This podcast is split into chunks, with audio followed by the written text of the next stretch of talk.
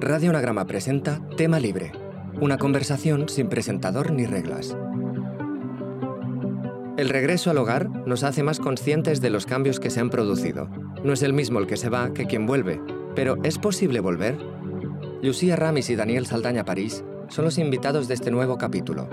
Ambos comparten el tema de la vuelta, sobre la que reflexionan, pero también hablarán de temas adyacentes como la familia, escribir sobre uno mismo o el dolor como límite de la empatía.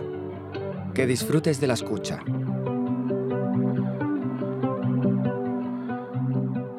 Hola Daniel, ¿qué tal? ¿Cómo estás? Hola, ¿qué tal, Lucía? ¿Cómo va todo? En El baile y el incendio, finalista del Premio Real de, de Novela, tratas el tema del regreso, que es un tema bastante recurrente en otros textos tuyos y mm, en este caso eh, explicas eh, lo que, lo que supone volver a, a, la ciudad que te vio nacer, que te vio crecer. Y mm, en un momento dado, uno de los personajes dice, en realidad no era yo el que pasaba por aquí, sino otro, otro momento, otro mundo, otra ciudad, otro cuerpo. Mm, me gustaría empezar hablando de esto, del tema de volver, porque tú también has escrito sobre el hecho de volver a lugares en los que nunca has estado, pero en este caso, el hecho de volver a, a esa ciudad de la infancia, no sé si te parece que hace que yo que me fui de casa también, tú también, el hecho de volver hace que, nos, que seamos más conscientes del cambio, no solo de, del entorno y de las personas a las que conocimos, sino también eh, nuestro propio cambio. ¿no? no somos los mismos, no es el mismo el que se va que aquella persona que vuelve.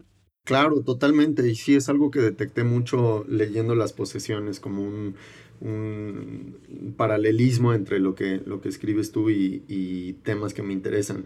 Y creo que tiene que ver, hay una parte en las posesiones donde lo dices de una manera muy bonita, que, que bueno, muy bonita y muy, muy impresionante, que, que, tiene que ver con la pérdida, ¿no? Como que al desplazarnos, al salir de la ciudad de la infancia o de la ciudad del origen, eh, se pierde doblemente, ¿no? Se pierde el espacio de la infancia simbólico, el espacio, digamos, como la idealización de esa infancia que todo mundo pierde de cualquier modo, pero también se pierde el espacio físico que deja de estar ahí, ¿no?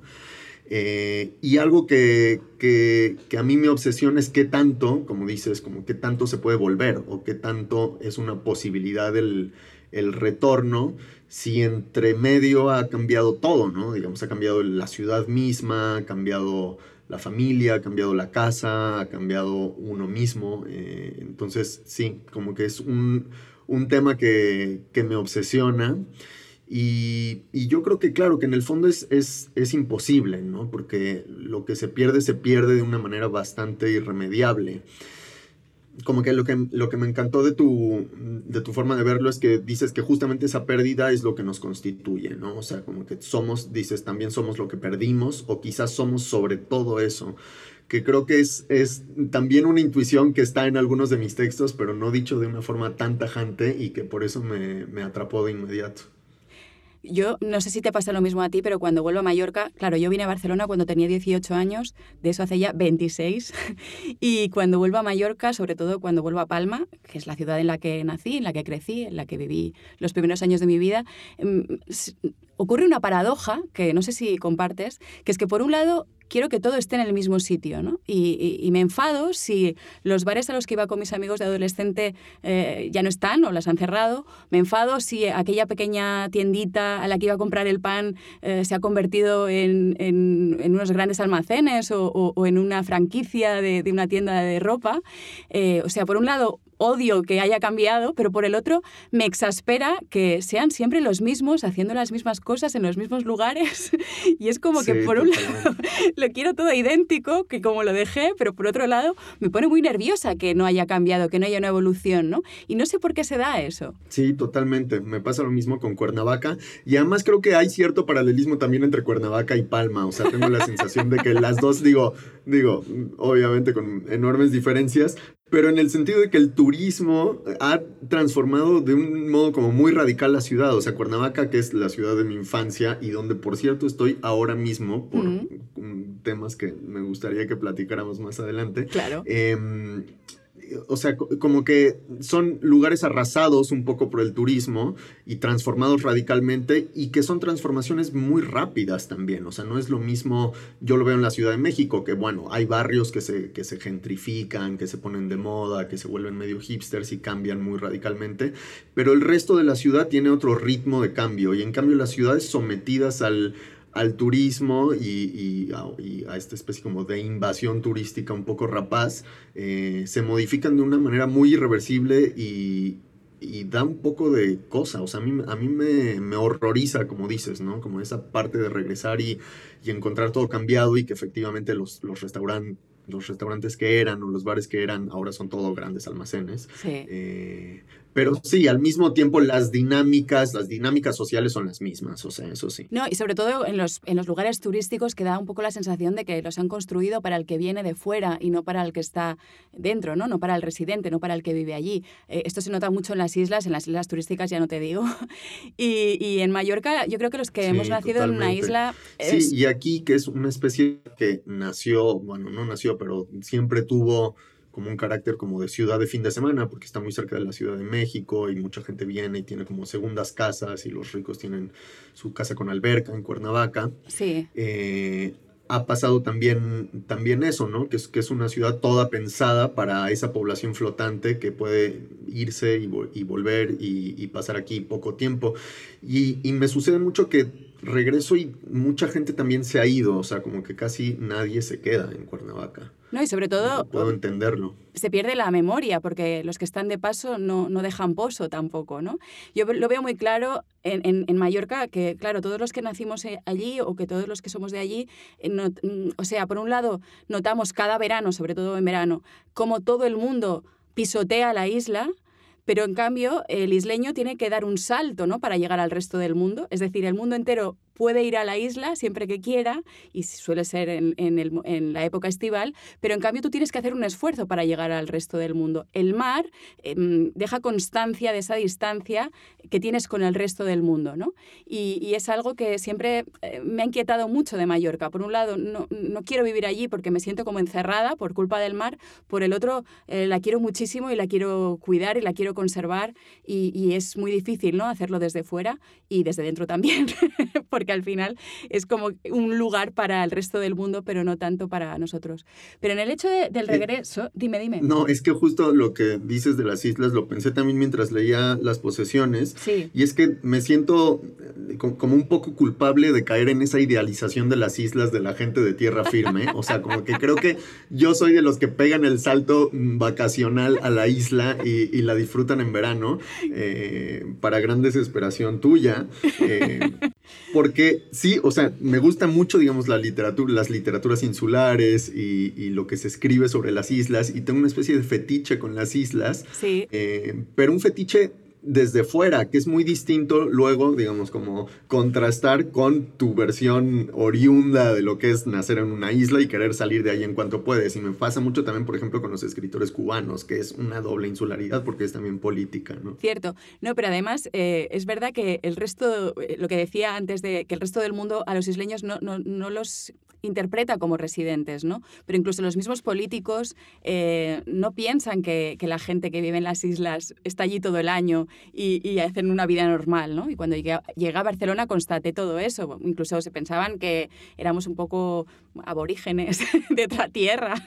éramos como, pues eso, como que de una tribu antigua, ¿no? No se podían creer que tuviéramos, eh, pues yo qué sé, me preguntaran, a mí en la universidad me preguntaban si teníamos ordenador, si teníamos conexión a internet, eh, me preguntaban si teníamos mm, Mango, Zara, cosas así, ¿no? Qué fuerte. Que, dices, pero a ver, ¿dónde te crees que es algo yo, no? Es un poco esa sensación. Luego, eh, además, como tenemos un acento muy característico, pues eh, les hacía mucha gracia que hablara mallorquín, ¿no? Que no es exactamente igual que el catalán y, y me hacían repetir algunas palabras porque les parecían exóticas. Da un poco la sensación cuando llegas de una isla a la península de que nunca te han tomado demasiado en serio, ¿no? Y de hecho los políticos también... Eh, tratan a los isleños con un poco de condescendencia, como, como si fueran un buen lugar pues, para ganar dinero gracias al turismo, pero sin tenerlos muy en cuenta. ¿no? Y eso hace que al final el propio isleño se venda barato, ¿no? porque quiere tener dinero rápidamente eh, y no piensa en las consecuencias que eso tendrá. Pero como estás en una isla, te, das cuenta de los propios límites, ¿no? de los propios límites de la tierra, los propios límites de los recursos, y, entonces eh, creo que las islas son como una especie de pues eso, ¿no? De, laboratorio mm, o, de mm, campo de pruebas de, lo que es el mundo, ¿no? Y, se ve todo antes porque todo es más pequeño y todo es más fácil de, observar. Claro, como una especie de microcosmos que además en la ficción se, o sea, funciona también así, ¿no? Como un, microcosmos laboratorio donde puedes, eh, no sé, como exagerar o ver exagerados ciertos rasgos y ciertas dinámicas sociales que, que a lo mejor se, se, se diluyen un poco en, en, lugares no insulares. Incluso te diría que una isla es como una familia, ¿no? Si conoces a tu propia familia, conoces el mundo. Si conoces a tu propia isla, conoces el mundo también, ¿no? Y eh, de una isla no se puede escapar en realidad, como de una familia tampoco, ¿no? Son lastre y son refugio, que es un poco eh, lo que le pasa a, a, la protagonista de, de, las posesiones, que por un lado quiere volver a, a la isla, pero no puede, ¿no? Eh, hay una imposibilidad porque el, hecho mismo de volver es imposible. Pero en este regreso, tú también tratas en el baile y el incendio el hecho de volver a la habitación de la infancia, no solo a la ciudad, sino también a la habitación. Y yo creo que cuando vuelves a, casa de tus padres, em, te das cuenta de que es casa de tus padres, de que no es tu casa. Desde que el momento que saliste por la puerta, ellos recuperaron su espacio. Claro. Y hay dos posibilidades. Una que es eh, la que aparece en tu novela, que es la de que la habitación es la misma, no han tocado nada, pero queda, bueno, esto lo escribí yo en mi, novela anterior, en todo lo que pasa una, todo lo que una tarde murió con las bicicletas, que es que eh, tu habitación de infancia es un poco como en Alicia y el País de las Maravillas, ¿no? Que queda pequeña, que tú ya no cabes, que, que, que, que te aprieta, ¿no? Que el pasado es como que de algún modo eh, te estruja. Y luego está la otra posibilidad, que es que esa habitación no exista directamente, la hayan convertido en el cuarto de la plancha. Claro, sí, totalmente. Ahora, de hecho, estoy, estoy grabando esto desde una habitación, una de las habitaciones de mi infancia en, en, en, la casa de, en la casa que era la casa de mi madre, que ahora está medio en, en ruinas o en obras o algo parecido. Sí.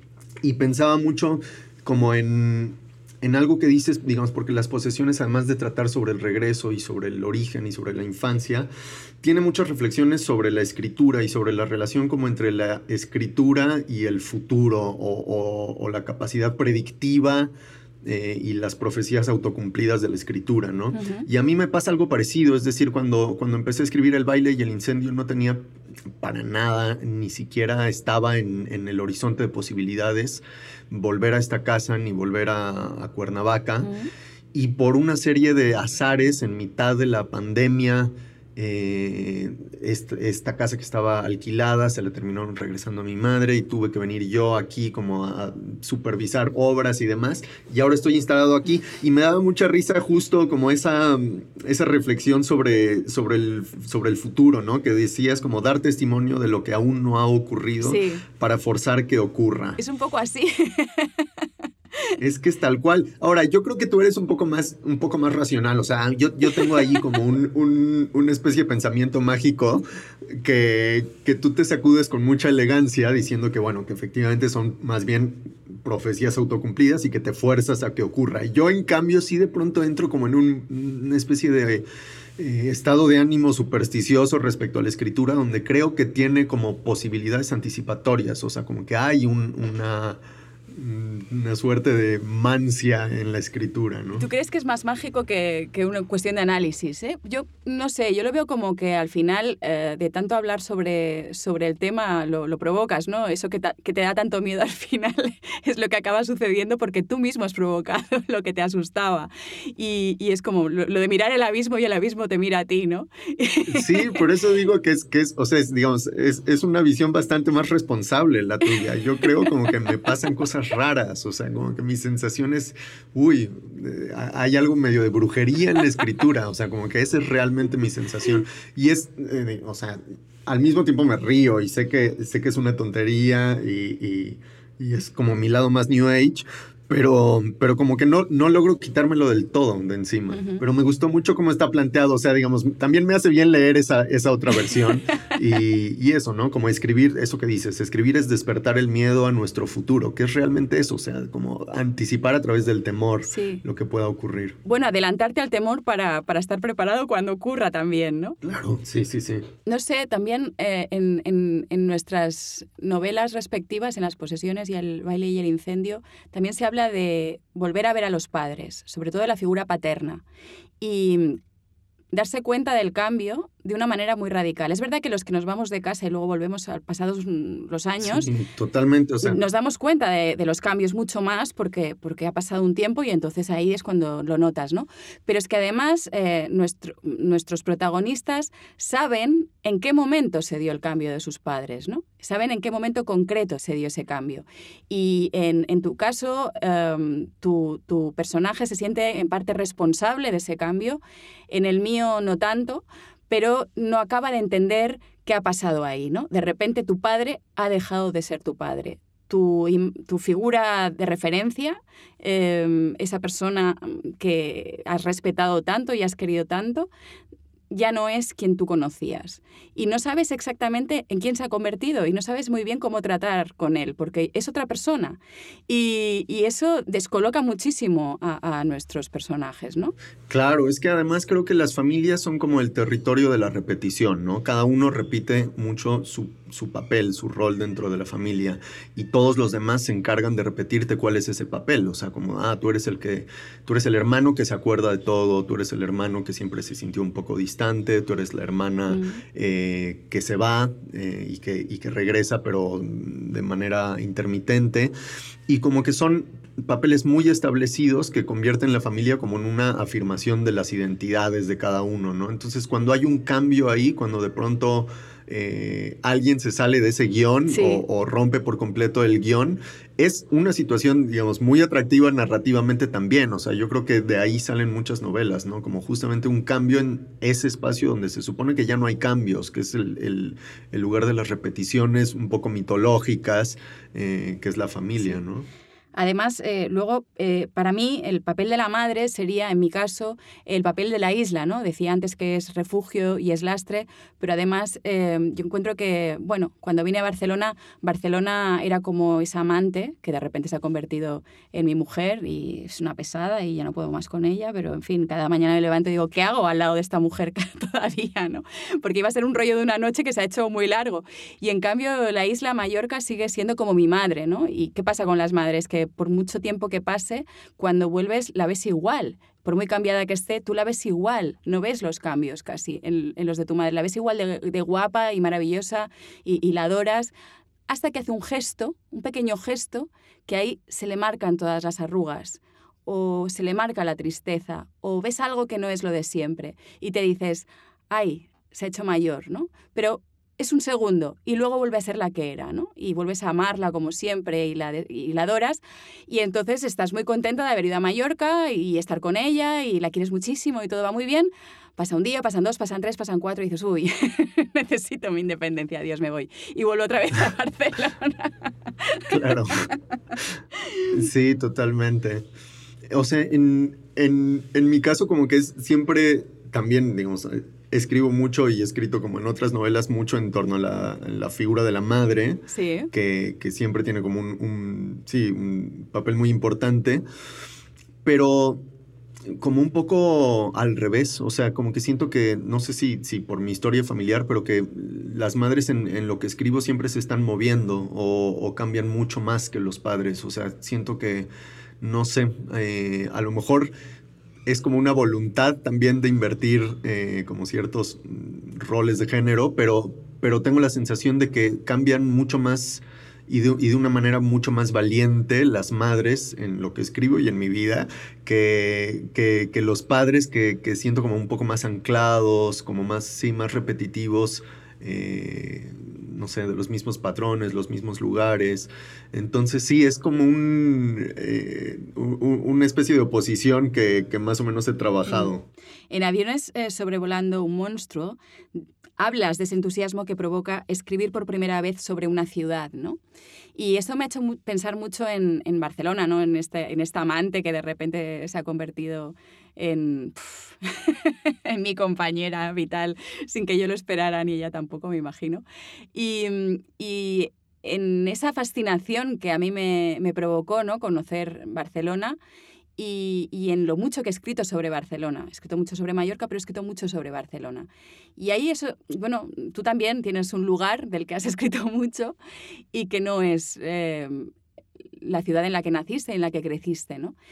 ¿Qué, ¿Qué, es lo que nos, que nos encanta? De, de, de, ¿Por qué nos enamoramos de las ciudades? O sea, a mí lo que, me, lo que me sorprende es cómo va cambiando nuestra percepción de las ciudades, ¿no? Mi sí. percepción de la ciudad inicial es totalmente distinta a la que puedo tener después de un par de años viviendo ahí. Eh, y cómo en realidad nunca se detiene esa, esa percepción. Eh, en Aviones sobrevolando un monstruo tiene mucho también que ver como con las lecturas en torno a las ciudades. O sea, siento que vivir una ciudad o visitar una ciudad por primera vez eh, es como una capa más superficial, obviamente, de, de esa experiencia.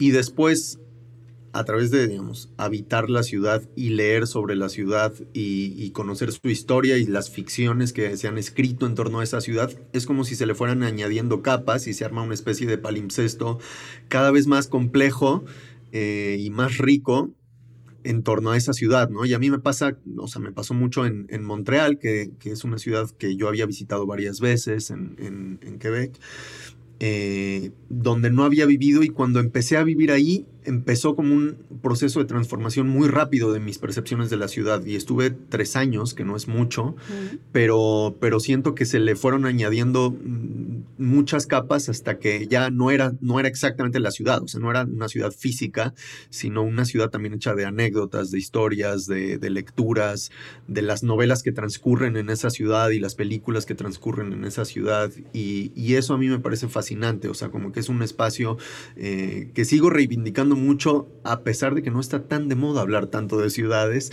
o, como esa reivindicación del espacio urbano, ¿no? Sí, a mí me pasa esto con Barcelona. Yo había estado dos veces antes de vivir aquí, apenas la conocía, más que a través de mi padre, que, estaba completamente enamorado de la ciudad porque había venido a estudiar un año matemáticas, suspendió todo y tuvo que volver a Mallorca, mi, abuelo le obligó. Y, y además, eh, la familia de mi madre vive en Madrid, o sea que por lógica yo tendría que haber ido a Madrid, pero yo quería ir a vivir a un lugar donde no conociera a nadie ni nadie me conociera para, para empezar a ser yo, ¿no? para empezar a construirme a mí misma mmm, a partir de lo, que, de lo que descubriera en la ciudad. Y me gustaba mucho, y me sigue gustando, caminar por Barcelona. Barcelona es una ciudad que invita a pasear y, y a descubrir calles, a descubrir barrios. Um, y, y, entonces, mmm, claro, todo lo que descubrí en ese momento ya no lo puedes volver a descubrir. Puedes descubrir otras cosas, pero eso, mmm, eso que, eh, que, que vi en los primeros años en los que vivía aquí, que además era estudiante, estudiante que además eh, no tenía muchas, eh, muchos recursos, no conocía absolutamente a nadie, tenía que, me sentía un poco como, como pues eso, ¿no? Como, como Robinson que acaba de llegar a una isla no desierta en este caso, pero sí que como, o, o al revés, ¿no? Que, llegas de la isla a, a, la ciudad y tienes que como que, que, que pedir tenías que pedir cosas, ¿no? Tenías que, que, que, pedir limosna casi, tenías que pedir limos, tenías que pedir amor, tenías que pedir eh, que, te quisieran, que te conocieran, porque tenías que inventarte a ti misma, ¿no? De algún modo, porque nadie sabía quién eras.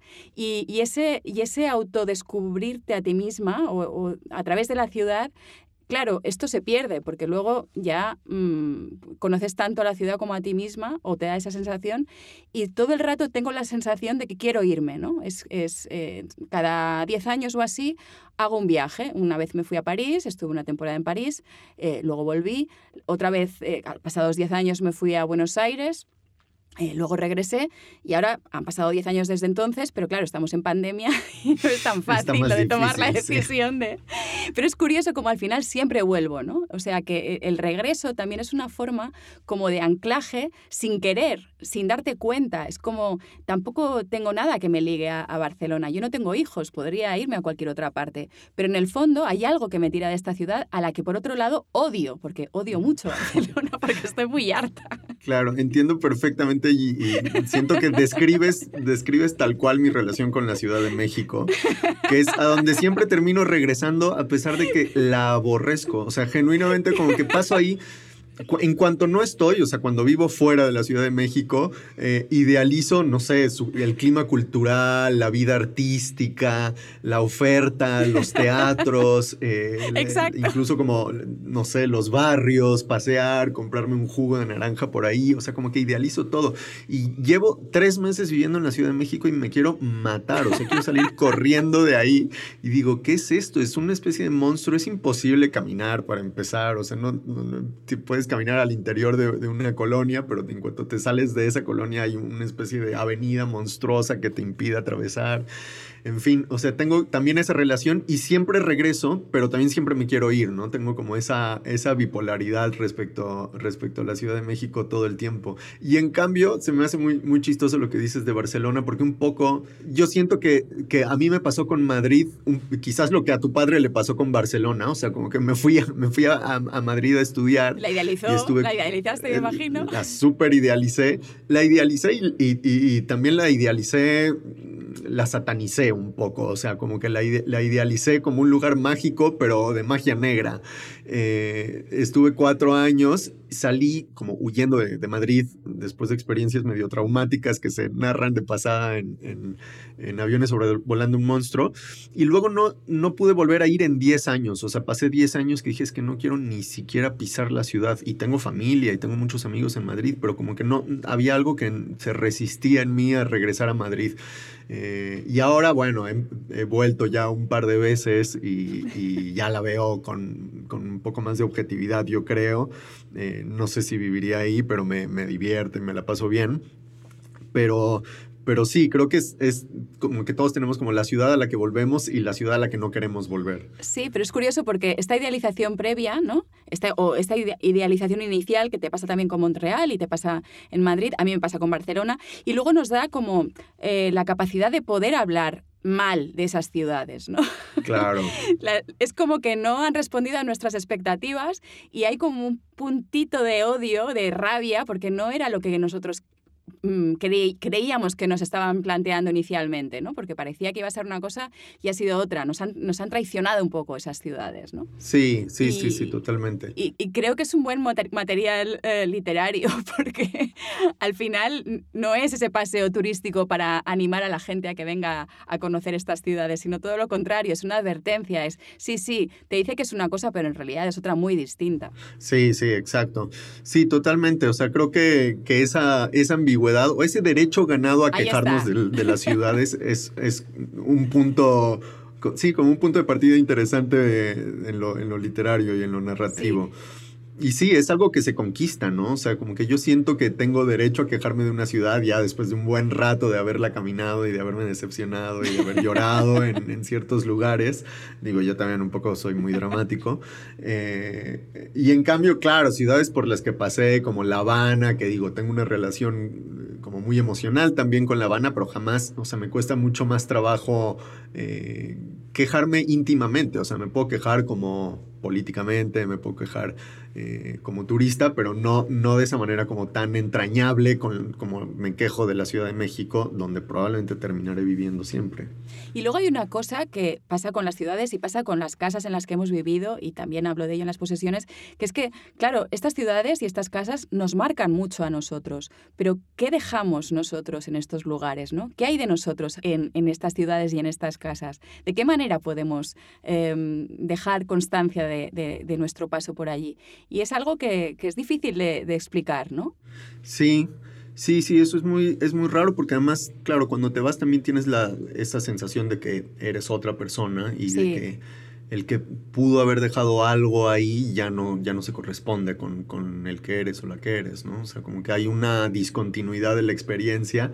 O sea, las mudanzas siempre introducen eso, ¿no? Como que marcas etapas muy claras y muy tajantes y luego es difícil como hilvanar los diferentes momentos de tu vida con no sé, como una autobiografía coherente y consistente. A mí me pasa eso y creo que también por eso Aviones sobrevolando un monstruo en realidad es un texto discontinuo, que tiene tonos distintos, que tiene eh, como que varía mucho de registro y son textos sueltos y no es una sola narración continua, ¿no? Como que no me imagino escribir algo autobiográfico tan de un tirón. O sea, me, pasa que justo las mudanzas han introducido esa discontinuidad que, que no me logro quitar. Quizá también es porque escribimos un poco como recordamos, ¿no? De alguna manera eh, jugando con esos recuerdos y que nos llevan de un lugar a otro y, nos, y nos permiten pues eh, crear un mapa nuevo, un mapa propio, un mapa personal sobre los lugares en los que hemos eh, sentido cosas o nos hemos emocionado o hemos vivido cosas que, que luego nos, nos, nos han escrito a nosotros mismos, ¿no? Yo no sé muy bien, es la, la, eterna pregunta, ¿no? De por qué escribimos. Yo tengo la sensación de que al final, bueno, en mi caso lo, comentábamos hace un rato, ¿no? Que soy muy, muy analítica y necesito entender las cosas y me cuesta, me cuesta mucho entenderlas si no están por escrito. soy un poco tonta en, este sentido, ¿no? Y del mismo modo que no sé hacer una multiplicación de muchas cifras si no es con un boli y un papel, eh, bueno, con una calculadora, pero eso no vale. Em, eh, necesito ver las cosas, necesito leerlas para, entenderlas muchas veces, ¿no? Y el proceso de escribirlas me ayuda a, llegar allí donde no sé llegar de otro, de otro modo, ¿no? Sí, sí, totalmente me identifico, o sea, porque también interpones una distancia, ¿no? Al escribir, sí. hay una especie de desdoblamiento, por más que escribas de ti mismo, eh, te estás poniendo enfrente, o sea, hay una construcción del personaje, incluso cuando son textos autobiográficos hay un, hay un trabajo como, pues, de técnica y de construcción, eh, que lo vuelve un poco más objetivo y es un desdoblamiento raro que te permite como ver las cosas con distancia, reconocerlas, eh, entender un poco más eh, en algún sentido y también vivir menos, no sé, o sea, como que a veces tengo la sensación de que es como, bueno, sí, pero te, estás perdiendo como la parte de, no sé, de vivirlo en carne propia. Pues mira, ya al contrario, a mí lo que me gusta justamente de escribir es que estás encontrando la distancia adecuada, o en todo caso la estás buscando la distancia adecuada, ¿no? Porque si estás demasiado cerca a la hora de escribir, eh, entras en una especie de pornografía sentimental que no me interesa nada, ni como escritora ni como lectora, pero en cambio, si, si te vas demasiado lejos, eh, tampoco llegas, ¿no? Sí, es verdad.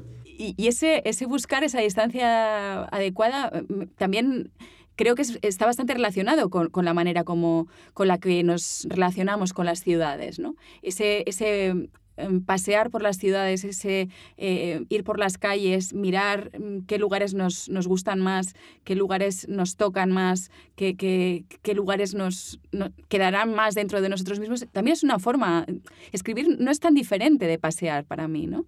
No sé, no sé si lo ves igual. Sí, sí, sí lo veo igual. O sea, creo que, que sí, es, es verdad que hay una, una distancia lectora también respecto a las ciudades, ¿no? O sea, como que caminas y no te dejas afectar eh, absolutamente por todo lo que pasa, porque en una ciudad pasan muchas cosas y no podrías dar tres pasos, ¿no? Digamos, tienes que modular también la distancia emocional respecto al entorno, del mismo modo que modulas la distancia emocional respecto a la experiencia a través de la escritura. Evitas algunos lugares, te eh, acercas a otros, incluso te acercas a lugares que, que, dan miedo precisamente porque, porque no te atreverías a ir en ninguna otra circunstancia, ¿no? Pero sabes que hay un punto de, de seguridad ahí, ¿no? Y, y, y, en cambio, pues otros no te interesan o simplemente te aburren. Bueno, no sé, creo que, creo que es bastante parecida una cosa a, la otra. Y luego está también el, el hecho de, de explicarse, no solo a uno mismo, sino a los demás. Yo soy una persona bastante tímida, que llevo años mm, esforzándome para no serlo, pero esto se es o no se es, no se puede hacer nada.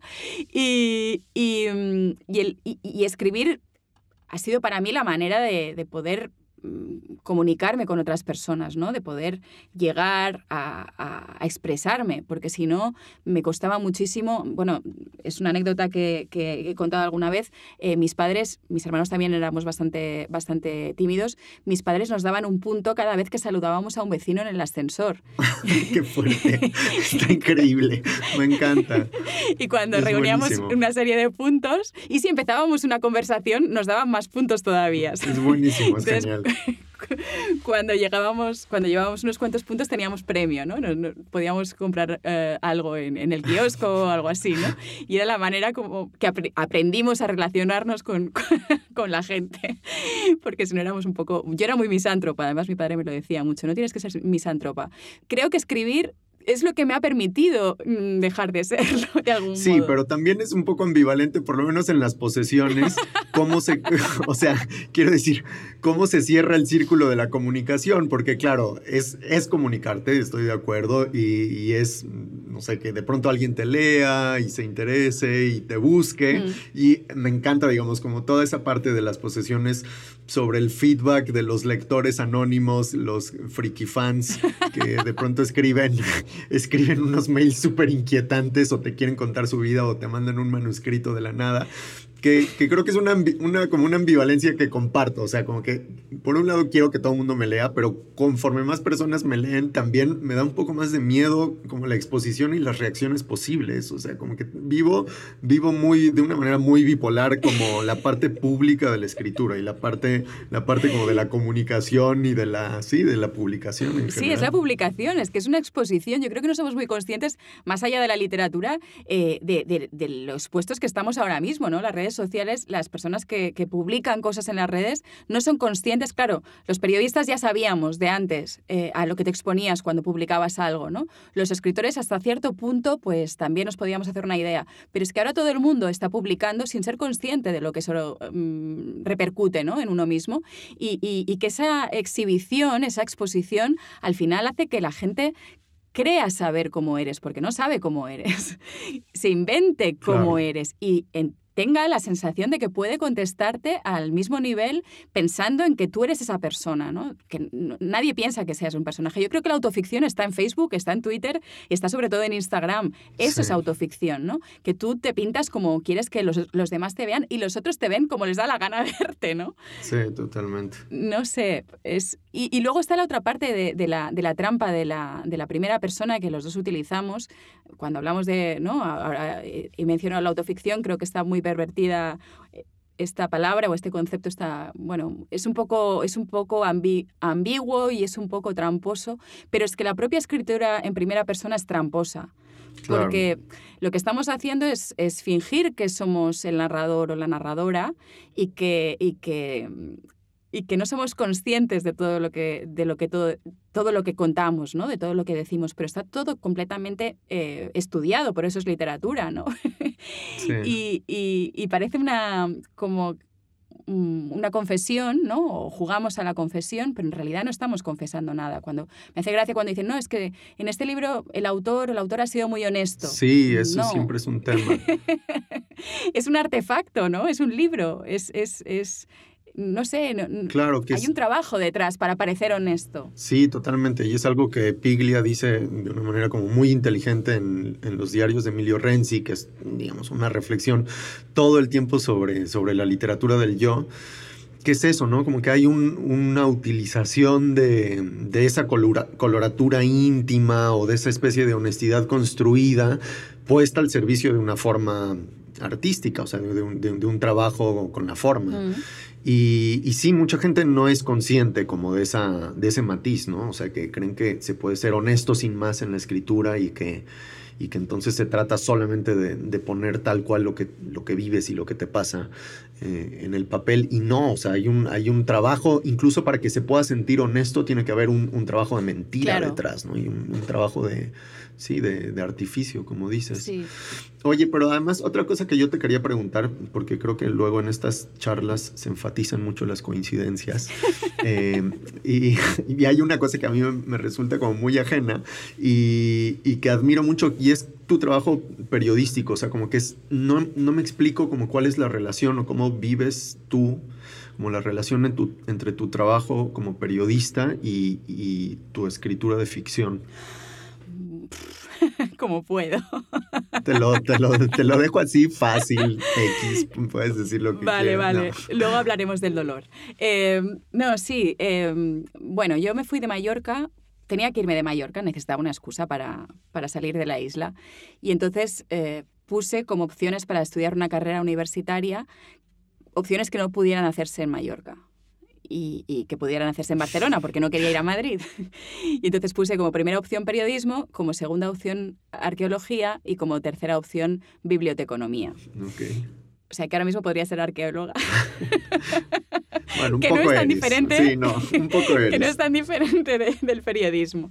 Y entonces cuando llegué a Barcelona para estudiar periodismo, eh, empecé a trabajar en, en un periódico de barrio y conocí la parte eh, de extrarradio de Barcelona, los, los barrios menos conocidos eh, por los turistas y por, y por los barceloneses también.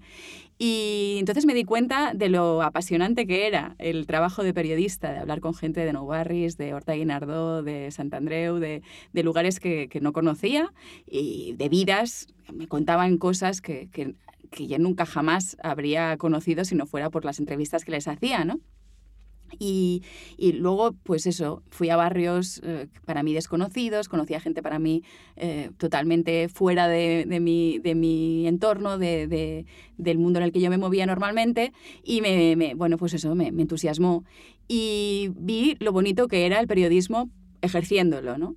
Y además eh, me daba la posibilidad de hacer crónicas, que crónica, la crónica yo creo que es el género más bonito del periodismo, el más, bueno, el, el, más apasionante, por, porque claro, puedes jugar con los, con los hechos. Los hechos tienen que estar ahí y tú tienes que ser fiel a esos hechos, pero puedes dar tu interpretación sobre esos hechos, ¿no? Y puedes eh, opinar sobre lo que está pasando. Eh, explicando claro. siempre eh, que, que, estás en ese punto de vista observador, eh, o sea, no, claro, como haciendo explícito el, el punto de vista. Ahí está, sí. ahí está, estás diciendo, soy yo que lo pienso, pero esto, esto está pasando de verdad, ¿no? A partir de, de, unos hechos, luego a partir de ahí puedes hacer una interpretación, siempre que lo, que lo, que lo explicites. Y, y entonces eh, fue así, entre las entrevistas y la crónica me di cuenta de lo bonito que era, de lo bonito que era el periodismo. Y, y tuve la suerte, bueno, trabajé desde segundo de carrera, entonces tuve la suerte de que luego pues, he podido ejercer como periodista. Era un trabajo que hacía para poderme dedicar a la escritura y ahora voy a tener que buscarme un tercer trabajo para poderme dedicar al periodismo, porque está tan mal sí. pagado que... que... Estoy, estoy, familiarizado con el fenómeno. Y ahora soy la eterna freelance, ¿no? Que, que, está todo el día escribiendo, pero de una manera un poco, pues, la parte más... Uh, hay una parte más artesanal, que sería el periodismo, que es las crónicas y las columnas de opinión y esto, y luego la parte más artística, que serían los libros, ¿no? O esto me lo tomo un poco así.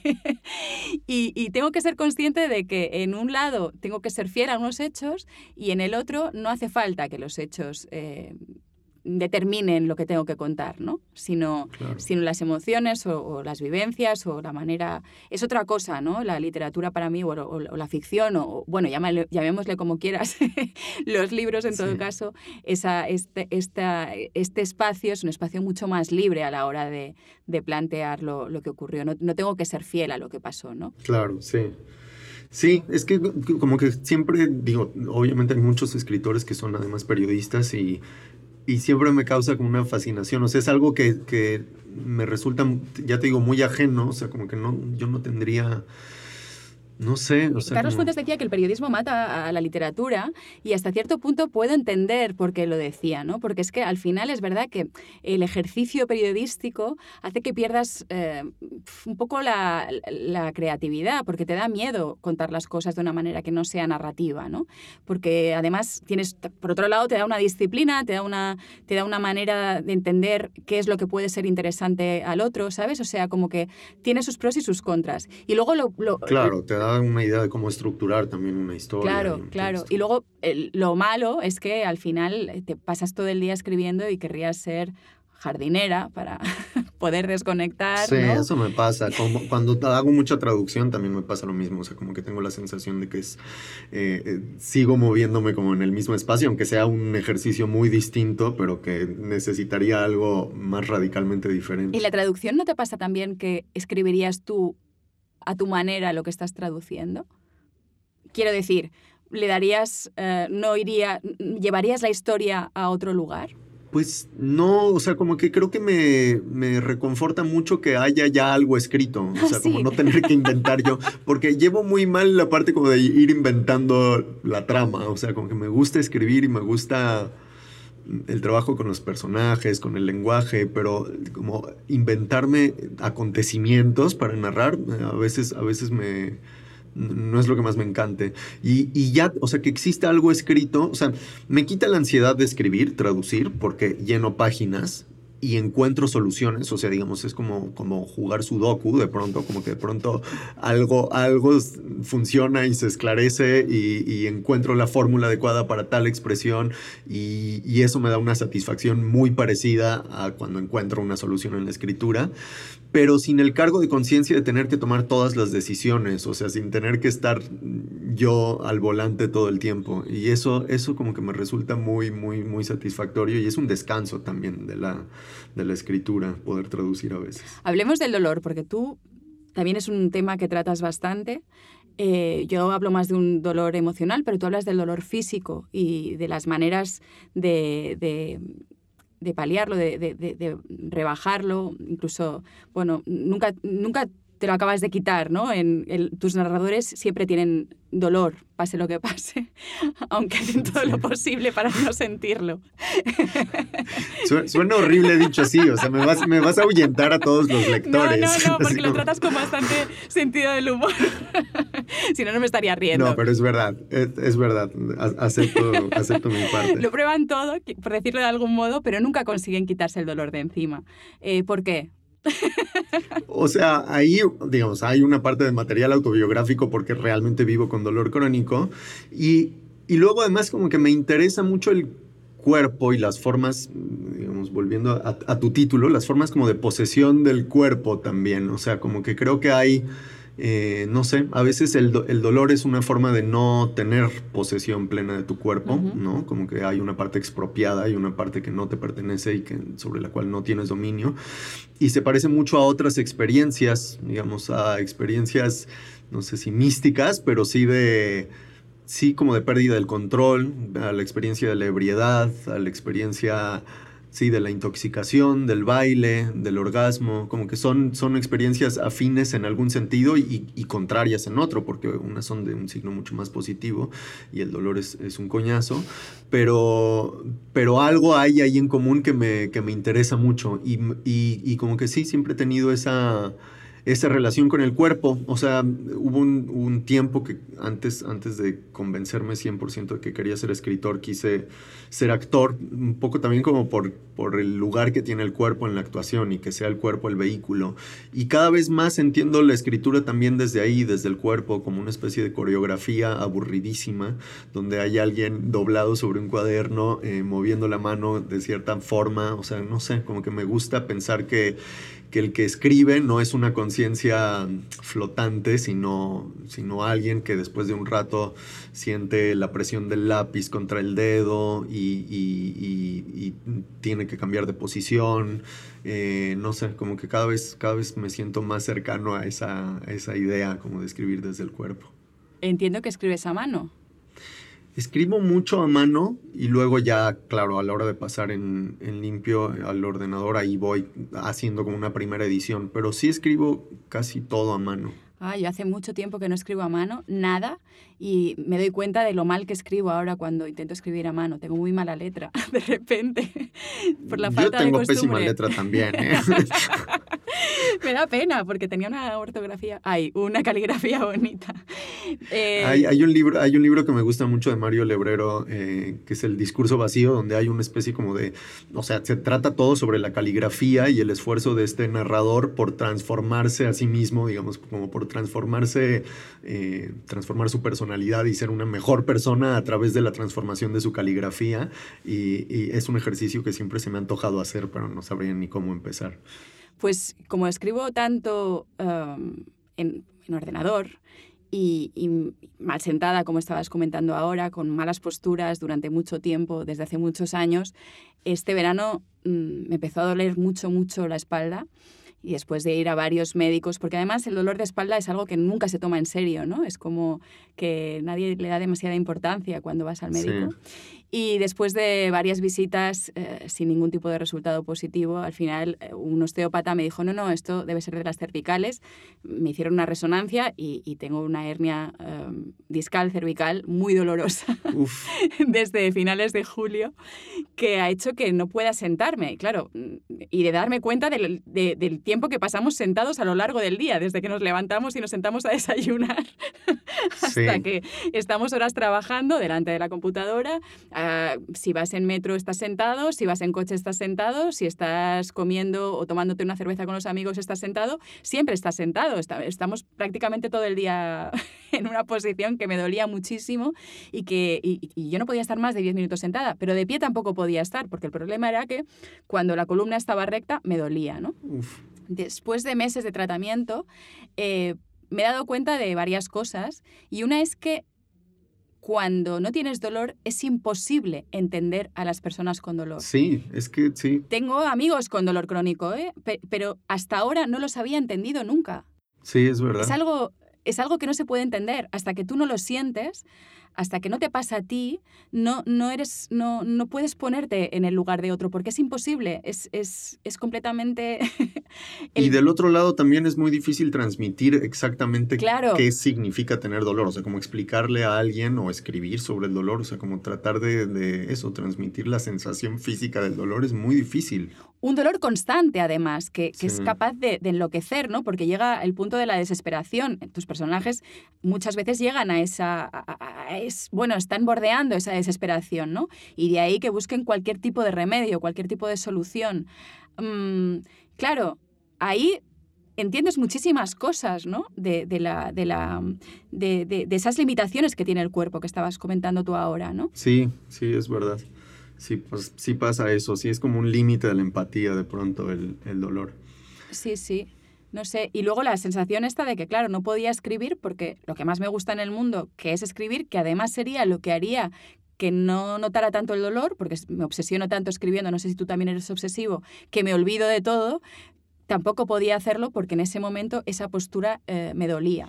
Sí, yo en pandemia me dio ahí como una especie de, de momento hippie, como que me, me, apunté, ya ves que todo el mundo se puso como a hacer pan y cosas súper artesanales y, y, demás, como que me, apun, me apunté a una cosa en línea que era como danza, movimiento, terapia, que tenía que ver con, con bailar, o sea, como que cada quien bailaba en la sala de su casa sí. y, luego, y luego escribías y te ponían unos ejercicios, era súper hippie ahí, como que se hablaba mucho de Jung y luego te ponían a saltar en, en una pata y te, a hacer cosas muy raras, uh -huh. eh, como meditaciones dirigidas pero de movimiento y, como a partir de esos movimientos escribir eh, a mano y claro, escribías un poco pues en el piso, en, lugares medio incómodos y fuera, fuera, del, fuera del escritorio.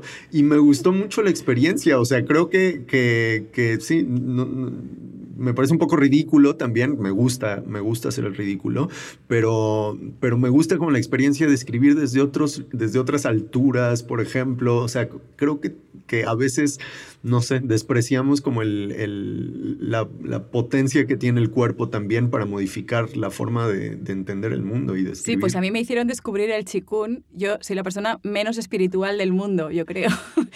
Ah, bueno. No creo para nada en, en, este tipo de cosas, no creo en la meditación. Claro, cuando te dicen que el chikun es meditación en movimiento, yo pensé, ¿pero qué? No, no me interesa nada. O te dicen, es, es gimnasia interna, gimnasia de los órganos internos y tal, y yo, no me interesa nada. Pero mira, me dijeron, vea, pruébalo. Ya también, por un poco de desesperación, lo probé también en línea. Y oye, no me duele la espalda. Claro, una maravilla, sí. Porque claro, cuando apartas nubes, empujas montañas, recoges agua y te fluye por... Y, y peinas, peinas la cola del pájaro. Exacto. Cuando haces estas cosas dices, ostras, pues eh, no sé, hay algo ahí raro, no sé por qué, no sé por qué pasa, pero es verdad que, que, que me ha aliviado mucho el dolor. Y cosa que no me esperaba, ¿no? Porque era como, bueno, mm, vamos a probar una, una cosa más de, la, de todas las que he probado para no tener dolor, ¿no? Pero es curioso el Sí, está, es- pero está muy bien irse, irse contradiciendo, ¿eh? Está, está, está fantástico. No sé si te has dado cuenta, pero somos una contradicción constante tú y yo, ¿eh? Sí, Desde el- sí. en todos los temas nos hemos, bueno, tenemos el, el yin y el yang. Oye, y lo del chikung me hizo, me hizo recordar a, a yoga de Manuel Carrer y me hizo recordar que mucho, o sea, durante, mientras leía las posesiones pensé bastante en Carrer, no tanto por el tema del periodismo, que sí, o sea, como por el, el tema del periodismo y el trabajo con, sí, con materiales autobiográficos y demás, pero también por el tema como del tratamiento de ciertos temas, de, no sé, de la mentira o del mal o de los secretos que se esconden durante mucho tiempo. Y me dio como mucho gusto justo encontrar al final, hacia el final de las posesiones, una referencia, ¿no? A Limonov de Sí. Carrer. No se lo diremos a los de anagrama, pero yoga no lo quise leer. Ah, ¿no? no quise leerlo, ¿no? Me encanta Carrer, soy súper fan, El adversario me parece un librazo y de hecho eh, Las posesiones está muy basado en, en- en- en el adversario y, y Limonov me pareció también una, una obra maestra y me caía muy bien Carrer hace unos años. Manuel Carrer me caía muy bien cuando empecé a Sí, a leerlo. mí también. Y ahora ya no me cae tan bien, porque eh, creo que él, busca, justamente hablando de las distancias, él había encontrado la distancia adecuada, la distancia perfecta, que era la del cronista, ¿no? la del yo cronista, la del yo observador, que es el que a mí me interesa, el que está ahí pero no pero no actúa, dijéramos, ¿no? Solo observa. Y lo había conseguido muy bien en estos dos libros, creo. Me daba igual que fuera verdad, que fuera mentira, hasta qué punto se estaba inventando. Esto no me preocupaba en absoluto Sí, sí. me gustaba cuál era eh, su punto de vista, ¿no? ese lugar que ocupaba él en lo que estaba escribiendo. Pero luego había otros libros que también me han gustado de él, pero este yoga, mm, no sé, por alguna razón me pareció que si lo leía iba a encontrar todas sus imposturas. Quizá por la relación cercana que tengo con la depresión eh, y quizá por, por- por cosas así, ¿no? Que, que me toca muy de cerca y que entonces es más fácil que pueda detectar dónde está mintiendo, ¿no? O dónde está Sí. faltando a, a la realidad. Y, y eso me, pues no, no me apetecía mucho descubrirlo, ¿no? Y, y no lo quise leer. Ah, pues mira, fuiste muy sabia. Yo como que lo esperé con, con ansias y de hecho me pedí en cuanto salió la edición francesa, me la trajeran a México y demás. Y, y me pasó algo parecido, o sea, sí lo leí, pero me, me decepcioné y, y me cayó mal y como que noté cosas que medio intuía de algunos libros anteriores, pero que acá me pareció ya mm, Sí, un pu- exagerado. un- Igual me sigue pareciendo que es un narrador brillante, o sea, que digamos que sabe... Pero, ha- pero ha pasado el egocentrismo. Y lo interesante es que no era tan egocéntrico en las otras narraciones, ¿no? No era tan egocéntrico. Y esto, Sí, a mí, a mí me alejó bastante. eso. claro, ha dejado de interesarme en este sentido. Sí, sí me pasó eso. Escribí también sobre yoga y, y un poco es lo que decía. Lo más difícil para ti es, es acabar los textos. Antes comentabas que cuando traduces eh, no tienes que hacer, no tienes esa responsabilidad de ver a dónde vas ahora, ¿no? Y, y el final, ¿lo tienes claro tú? El final en general, como que se me... Ay, es que, es que ahora, como eres además tan escéptica, me siento todo el tiempo súper hippie cuando hablo, ha- hablo de estas cosas. Pero siento que al final se me revela, o sea, como que en algún momento de, de la escritura me digo como, ah, ya, lo sé, lo tengo clarísimo. No, los, no lo sé desde el principio, nunca sé desde el principio como cuál va a ser el punto de llegada. Sería aburridísimo, ¿verdad? Sí, sería muy aburrido. Yo la- estas personas que saben ya cómo va a acabar la historia, buah. No, pero sí es algo que, que descubro y, y no en un sentido cronológico, o sea, no es como que vaya avanzando y de pronto por el lugar al que llega la historia ya sé dónde va a terminar, sino como por el trabajo más en profundidad con los personajes o con, o con el ambiente y con la textura del libro, de pronto siento que tiene que terminar de cierta manera. Y en general es cuando ya pasé la mitad del libro, digamos, cuando ya llevo más de la mitad del libro escrito y ya he trabajado unos años en el libro y ya estoy como más familiarizado con los, con los personajes que de pronto eh, aparece como el final y ahí ya sí se empieza a ordenar un poco toda la escritura, o sea, como que recorro otra vez hacia atrás el libro para, para ordenarlo todo en función de ese peso narrativo, ¿no? De esa especie de telos que tira de, de, toda la trama y del hilo de la historia. Mm. Y un poco es parecido, ¿eh? Em, yo voy escribiendo a ver qué sale. De hecho, yo reescribo muchísimo y de hecho tengo mm, cientos de versiones, cientos no, estoy exagerando, pero decenas de versiones de, de cada novela que escribo, porque eh, empiezo de una manera, voy dejándome llevar, dejándome llevar, de repente no me gusta hacia dónde estoy yendo, vuelvo atrás, eh, borro más de la mitad de lo que llevaba escrito, vuelvo a empezar, quizá empiezo desde otro punto, eh, voy desarrollando otra vez, otra vez, otra vez. Es como una especie de ir y volver ver, antes hablábamos del regreso, y luego regreso mucho a lo escrito, ¿no? Para ver si funciona o no funciona. Y entonces voy, voy, voy, avanzando, pero muy lentamente. Soy muy, muy lenta, muy lenta y no tengo ningún miedo tampoco de, de, descartar, ¿no? Me gusta mucho, de hecho, descartar y recortar me gusta también. Y, y así tengo la sensación muchas veces de que no voy a llegar al final. O sea, que no puedo visualizarlo, no, no, no, sé hacia dónde estoy yendo, ¿no? Porque como vuelvo atrás y vuelvo otra vez y otra vez atrás y, recupero y, etcétera, eh, al final llega un momento en que sin perderme, porque no me llego a perder en ningún momento, em, no sé tampoco muy bien cuánto tiempo me, me llevará este camino, ¿no? Y no sé, antes de llegar al final, al final de, de, de, de esta conversación, ¿Cuándo escribes tú? ¿Cuándo escribo como en el día? Sí. Pues varía, o sea, antes escribía solo en las mañanas, pero últimamente... ¿Pero solo en las mañanas a qué hora? Mm, digamos, después de tomarme un café a las 7 de la mañana, 6, 7 de la mañana. Y no escribo mucho, o sea, como que tampoco puedo pasar muchas horas escribiendo. Escribo a lo mejor tres horas como mucho. Y luego el resto del día le estoy dando vueltas y paso mucho tiempo sin hacer nada, la verdad. Eh, y creo que eso es, sí, eso es algo de lo que más me gusta como de, escribir, es no escribir. El momento de no estar escribiendo, sino como estarle dando vueltas, pensando, tomo notitas, apunto un par de cosas en el cuaderno y como que me voy aclarando, voy pensando como posibilidades para el texto, para los personajes, me imagino sus vidas y convivo mucho tiempo con ellos sin, sin estar escribiendo físicamente y sin estar sentado y esa parte es la que más disfruto. Y luego ya, digamos, cuando ya está más avanzado el, proceso de escritura ya siento que me acerco más al final, a lo mejor sí, ya me echo sesiones un poquito más intensas y escribo más horas o, o escribo como de una manera mucho más disciplinada pero me gusta más esa parte, eso, como medio ociosa de, perderme. Y de hecho ahora, en un, gesto bastante suicida, incluso renuncié a un trabajo que tenía como editor eh, de una revista, que era como mi único ingreso fijo, porque sentía que necesitaba más tiempo de no hacer nada. No sé, no sé si me voy a morir de hambre, pero, pero como que me, justo lo que me gusta es no estar, como no estar produciendo también. Curioso, yo. ¿Cómo, es tu proceso? Eh, antes, eh, yo tengo un proceso muy obsesivo, yo, yo soy muy obsesiva escribiendo y además soy más de vomitar y, y, de estar horas y horas y horas escribiendo y luego ya recorto después, ¿no? Pero antiguamente, cuando no tenía el trabajo que tengo ahora, que ahora tengo demasiado, eh, me encerraba en mi casa desde el viernes por la tarde hasta el domingo por la noche y estaba todo el rato escribiendo sin parar.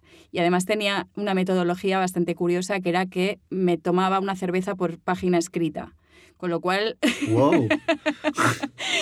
Esta es una disciplina intensa. Al día siguiente repasaba lo escrito y claro, la primera página estaba bien, la segunda página, bueno, era salvable la tercera página, ¿no? no tenía ni pies ni cabeza. y entonces hacía el cálculo de las cervezas que me había tomado, de los litros, que de los litros de cerveza que me había tomado. De hecho, mi primera novela está dedicada a los 87 litros de cerveza eh, que me había bebido. ¡Qué maravilla! Es un montón de cerveza. Mientras tanto, ahora ya no, ya no lo hago así. Lo que pasa es que todavía necesito tener cerveza en la nevera por si acaso, ¿sabes? ya nada más como amuleto la tienes ahí. Sí, sí. Y, y sí que por la mañana lo dedico más al, trabajo, a los artículos, etc. Y por la tarde lo dedico más a, los libros porque creo que es como más... Para mí lo relaciono con, con, pasarlo bien, con estar a gusto, con, con, el placer, ¿no? Y entonces como lo relaciono con el placer tiene que ser en un momento que esté relajada, que pueda, pues eso, tomarme una cervecita, que pueda hacer un, pararme, mm, dar un paseo, pensar, volver. Y, en cualquier caso, es, soy muy obsesiva, ¿no? Escribiendo. Y, entonces, pues me doy cuenta de que no quiero que haya nadie más en casa, me doy cuenta de que no, no, soy, no soy consciente de si suena el teléfono o no suena el teléfono. No puedo estar por nada más, ¿sabes?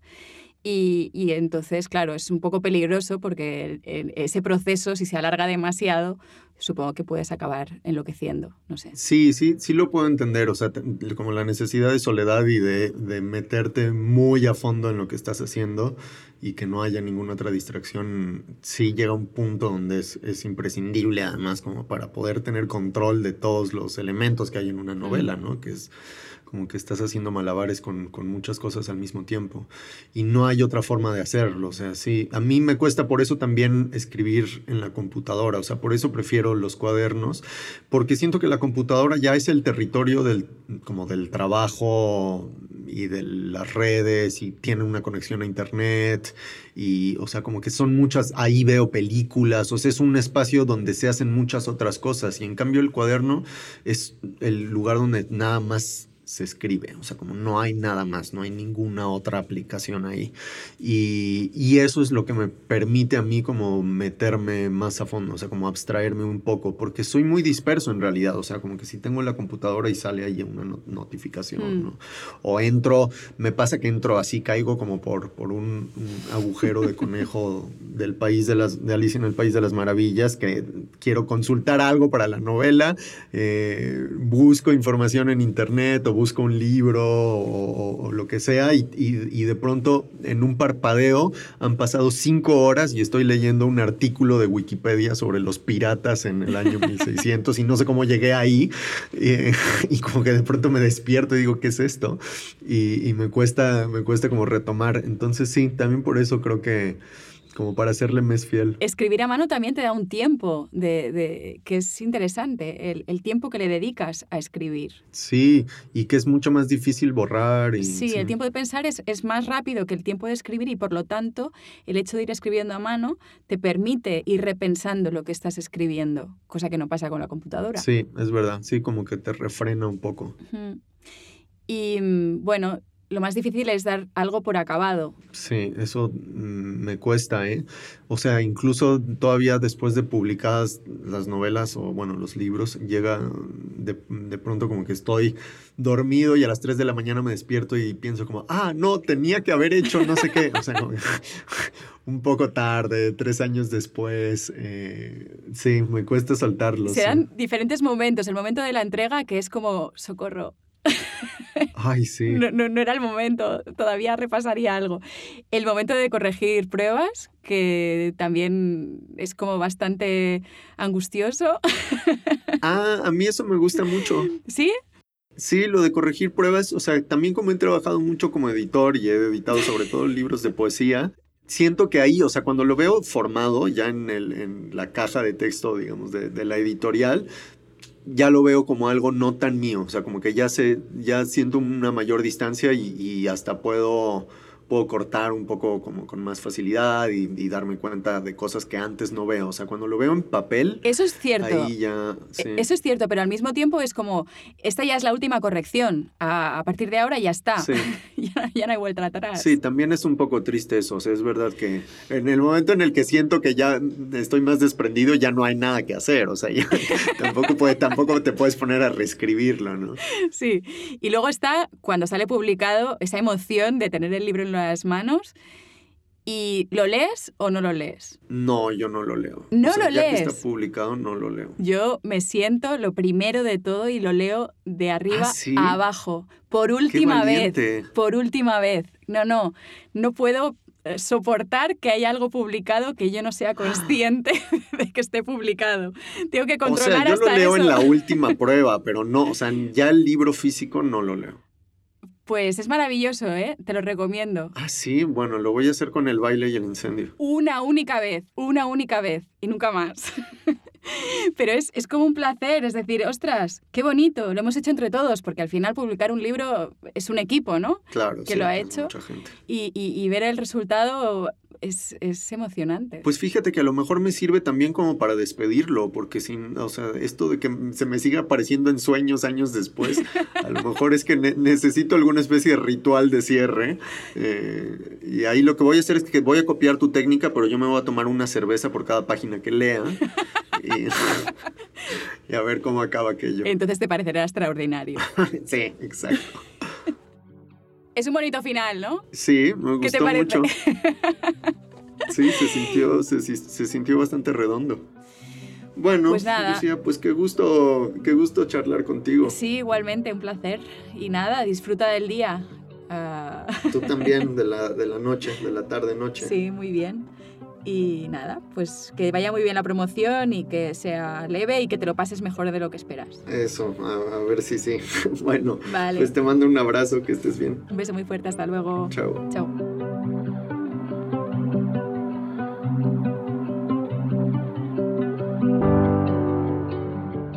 Gracias por escucharnos. Tema Libre es un programa producido por Editorial Anagrama. Esperamos que hayas disfrutado y hasta la próxima.